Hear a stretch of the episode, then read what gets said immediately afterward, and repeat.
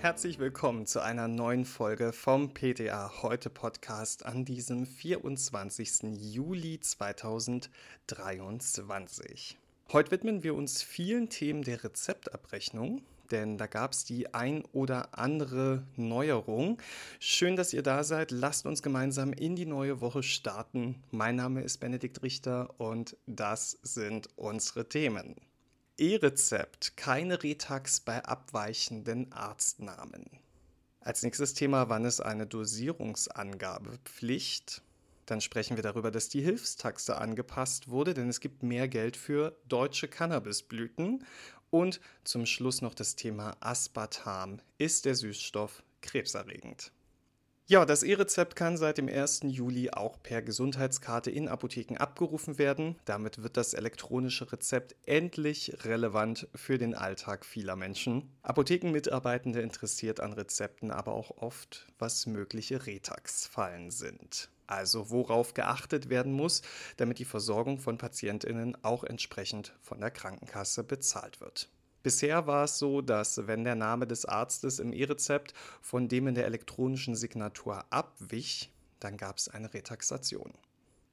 Papierrezepte hatten diesen Retaxgrund nicht, denn aufgrund der schlechten Leserlichkeit kann man oft nicht überprüfen, ob die Unterschrift mit dem aufgedruckten Namen des Arztes übereinstimmt. Bei E-Rezepten gilt diese Ausrede nicht und ein Rezept von Dr. Max Michael Müller, das von Dr. Max Müller elektronisch signiert wurde, das könnte ein Retaxgrund sein.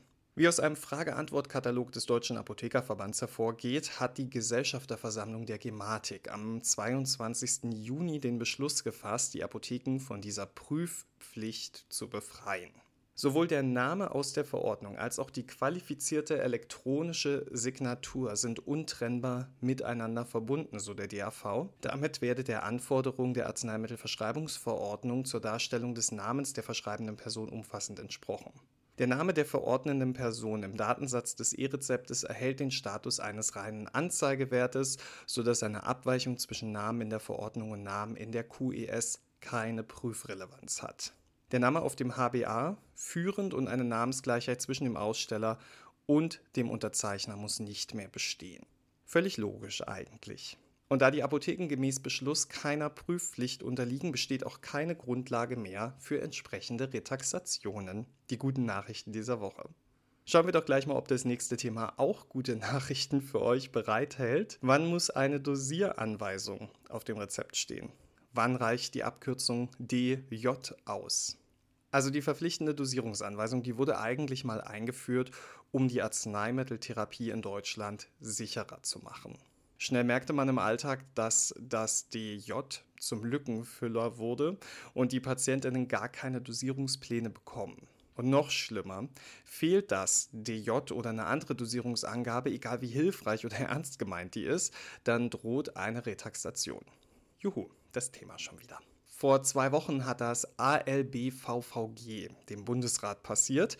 Dieses Gesetz mit dem unaussprechlich langen Namen. Merkt es euch trotzdem, denn in diesem Gesetz ist festgehalten, dass es keine Nullretaxation aufgrund fehlender Dosierungsangaben mehr geben darf. Stand heute, 24. Juli um 6.35 Uhr, sind unsere alten Regeln noch gültig. Daher gehe ich darauf kurz ein.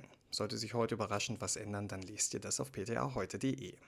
Es ist nicht festgelegt, in welcher Form genau eine Dosierungsanweisung festzuhalten ist. Sie muss lediglich für das Apothekenpersonal zweifelsfrei nachvollziehbar sein. Das kann also eine Angabe wie 101 oder aber morgens und abends eine Tablette einnehmen sein. Vorgegeben ist jedoch, dass die Dosierungsanweisung pro verordnetem Artikel vorgenommen werden muss. Eine einmalige Angabe reicht nicht aus. Alternativ zur Dosierungsangabe ist ein Hinweis auf einen Medikationsplan oder eine Dosierungsanweisung erlaubt. Also dieses DJ, was ja steht für Dosierungsanweisung, ja. Die Arzneimittelverschreibungsverordnung bezieht sich nur auf verschreibungspflichtige Arzneimittel. Also bei OTC-Arzneimitteln auf Rezept wäre die Dosierungsangabe eigentlich nicht nötig. Es wird dennoch empfohlen, auch bei OTC-Arzneimitteln auf Rezept eine Dosieranweisung vorzunehmen. Für Medizinprodukte ist keine Dosierungsanweisung nötig. Die Vorgabe zur Dosierungsanweisung bei Betäubungsmitteln entstammt der Betäubungsmittelverschreibungsverordnung, nicht der AMVV. Und die BTMVV schreibt vor, dass eine detaillierte Dosierungsanweisung unter Angabe der Einzel- und Tagesdosen vorzunehmen ist. Sollte ein Medikationsplan oder eine schriftliche Anweisung vorliegen, dann darf auch ein Vermerk wie gemäß schriftlicher Anweisung verwendet werden. DJ ist allerdings auf BTM-Rezepten nicht zulässig. Und wie ist es bei den Rezepturen? Also da ist es so, Apothekenmitarbeitende sind verpflichtet, vor der Herstellung einer Rezeptur die Plausibilität zu prüfen und im Nachgang die Dosierungsanweisung auf das Primärpackmittel aufzubringen. Das ist natürlich nur möglich, wenn die detaillierte Dosierungsanweisung vorliegt und die Apothekenbetriebsordnung schreibt das auch vor. Sollten Artikel direkt an den Arzt abgegeben werden, dann kann eine Dosierungsanweisung entfallen. Wenn allerdings PatientInnen ein Arzneimittel ausgehändigt bekommen und dieses dann durch ÄrztInnen verabreichen lassen, ist eine Dosierung erforderlich. Auch Privatrezepte sind von der Arzneimittelverschreibungsverordnung betroffen, somit ist auch hier eine Dosierungsanweisung verpflichtend. Fehlt die Dosierungsanweisung, dann habt ihr noch eine Möglichkeit. Apothekenmitarbeitende dürfen eine fehlende Dosierungsanweisung nach Rücksprache mit dem Arzt oder bei zweifelsfreiem Bekanntsein, etwa nach Abgleich mit dem Medikationsplan selbst ergänzen. Und wichtig zum Abschluss, auch wenn das DJ ein bisschen absurd benutzt wurde, der Gedanke hinter einer verpflichtenden Dosierungsanweisung ist ein guter. Die Umsetzung und die Retaxation waren leider nicht so gut. Auch bei Cannabisblüten wird es eine Neuerung geben. Das BfArM hat kürzlich den Preis für Cannabisblüten aus deutschem Anbau erhöht. Grund für diese Erhöhung sei, dass ÄrztInnen bevorzugt Cannabissorten mit einem hohen THC-Gehalt verordneten. Das ist überraschend. Und die mit dem hohen THC-Gehalt sind teurer als solche mit weniger THC. Da der Verkaufspreis des BfArM auf einer Mischkalkulation basiert, stieg der Preis von 4,30 Euro auf 5,80 Euro pro Gramm an. Mittlerweile haben der Deutsche Apothekerverband und der GKV Spitzenverband eine Ergänzungsvereinbarung zum Vertrag über die Preisbildung für Stoffe und Zubereitung aus Stoffen getroffen, die seit dem 1. Juli dieses Jahres gilt. Die erforderlichen Änderungen sind bereits im Abda-Artikelstamm hinterlegt. Die Apothekenrechenzentren und Softwarehäuser wurden vorab entsprechend informiert. Apotheken bekommen damit künftig etwas mehr fürs B-Farm-Cannabis. Für B-Farm-Cannabisblüten in unverändertem Zustand gibt es einen Zuschlag von 100 Prozent. Bei einem um 1,50 Euro erhöhten Preis je Gramm erhöht sich auch dieser Zuschlag entsprechend. Für Selbstzahler werden nun pro Gramm 13,80 Euro fällig, inklusive Mehrwertsteuer. Bei BFAM-Blüten in Zubereitung liegt der Zuschlag für die Apotheken bei 90 Prozent. Das macht 1,35 pro Gramm mehr für die Apotheke. In Zukunft wird sich das Honorar für Apotheken, die Medizinalcannabis abgeben, dann noch verringern. Die Ampelregierung plant, den BTM-Status von Medizinalcannabis aufzuheben. Damit würde auch der bisherige BTM-Zuschlag von 5,26 Euro nach der Arzneimittelpreisverordnung entfallen. Keine Anschlussregelung gibt es übrigens für die Schiedsstellenregelung zur Abrechnung von BfArM-Cannabis-Verwürfen. Eine Sprecherin erklärt, somit ist eine Abrechnung von ab dem 1. August 2023 vernichteten BfArM-Cannabisblüten nicht mehr möglich. BfArM-Cannabisblüten, die im Juli 2023 vernichtet werden, können nach Erachten des DAV noch bis zum 31. August 2023 abgerechnet werden. Ja, das war unser dieswöchiger Rezeptabrechnungsteil. Wir sind durch.